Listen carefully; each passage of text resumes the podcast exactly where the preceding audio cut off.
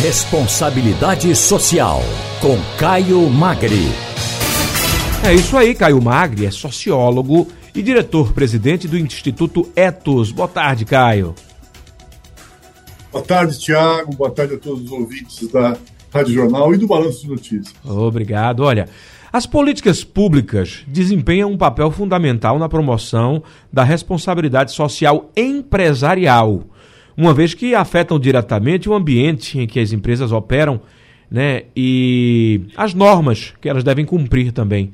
Uma das principais formas pelas quais as políticas públicas afetam o meio corporativo é por meio da regulação.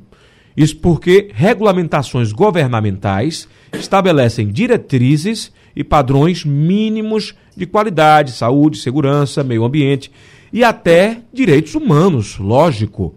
Quais são os exemplos de políticas públicas que influenciam as ações de responsabilidade social numa empresa?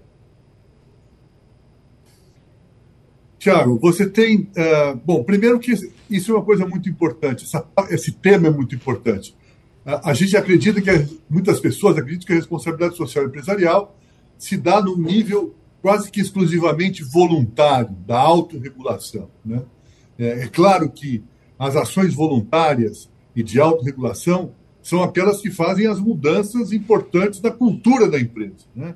Cultura, cultura organizacional. da sustentabilidade.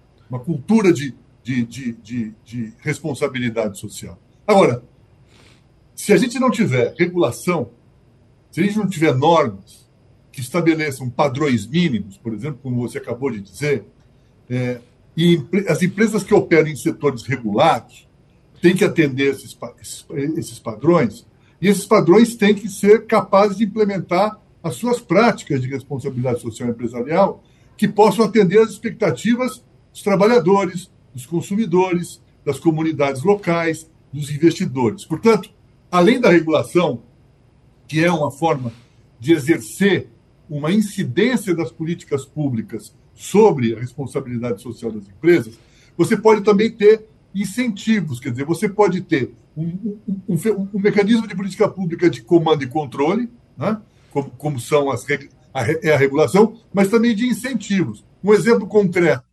incentivos a empresas que reduzam as emissões de gás efeito estufa. Isso significa que, que você pode ter é, uma. uma a, a, empresa vai, vai, vai, vai, vai captar, né? É, é, capturar e reduzir as emissões de gás de efeito estufa, e ela vai ter, por isso, uma, um benefício de um imposto ou de um benefício fiscal. Então, você tem um outro, um outro lugar que é da indução, né, de apoio.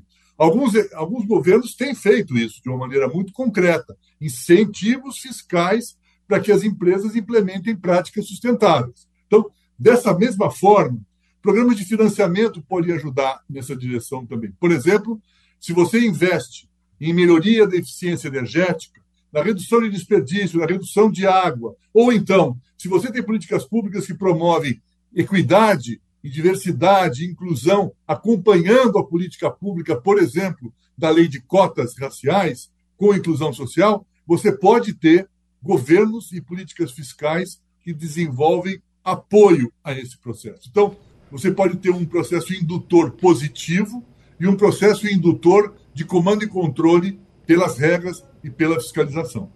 Perfeito, quer dizer, a regulamentação, a própria cobrança e também o incentivo, né? E como as empresas também podem influenciar essas políticas públicas? Hein, Bom, Caio? as empresas têm hoje, as empresas, eu posso dizer assim, as entidades empresariais, as federações de indústria, os sindicatos da indústria, o sindicato da indústria canavieira, da indústria do açúcar e álcool, por exemplo, em Pernambuco, é, um, é uma entidade empresarial que desempenha um papel na defesa, e eu vou aqui reafirmar, muito, quase sempre exclusivamente na defesa de interesses legítimos das empresas. Então, você tem duas formas, ou duas, mais de duas formas, mas basicamente você tem a ação de incidência de advocacy. Advocacy é um conceito, uma palavra, uma palavra em inglês que a gente tem, tem podemos traduzir por advogar mesmo, né? por defender os seus legítimos interesses. O lobby, né, a incidência. Ainda que o lobby não seja regulamentado no Brasil, e essa é uma questão importante, é preciso regulamentar a defesa legítima dos interesses das empresas, dos movimentos sociais, das organizações da sociedade civil, do cidadão, para que você possa ter transparência e uma relação ética entre o setor privado e o setor público. As empresas, portanto, podem participar de processos de consulta pública e, com isso, essa participação se dá por meio dessas associações empresariais. Pode realizar o advocacy o lobby, como a gente está dizendo aqui. Essa é uma influência que pode ser feita também por grupos de interesse, associações ou mesmo diretamente pelas empresas. Ela pode fazer, ao ser transparente cada vez mais, fornecendo informações sobre seus impactos, ela faz, ela, ela, ela pode incentivar a adoção de políticas públicas que promovam essas práticas, que reconheçam, por exemplo, o selo Proética, o selo Integridade, mais integridade do, do Ministério da, da, da, Agricultura, o Proética da CGU e o selo Infra Mais, que é do Ministério da Infraestrutura, são selos de reconhecimento da transparência e da integridade de um grupo de empresas que participam desse programa. Colaboração, as empresas podem e devem colaborar com organizações da sociedade civil, com, com governos, para desenvolver soluções conjuntas para problemas sociais, ambientais e de governança.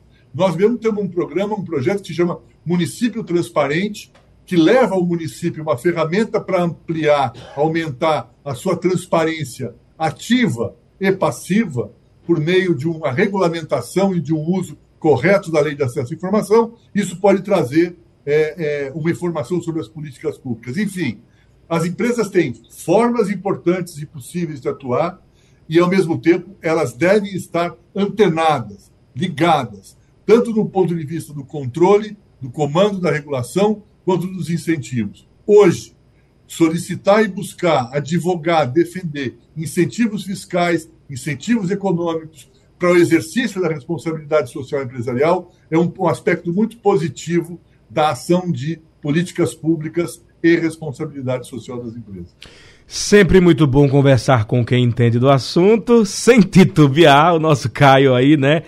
Indo direto exatamente aos pontos específicos do que se refere a essas políticas públicas, a essas regulamentações e as responsabilidades sociais públicas e também privadas. Obrigado, Caio.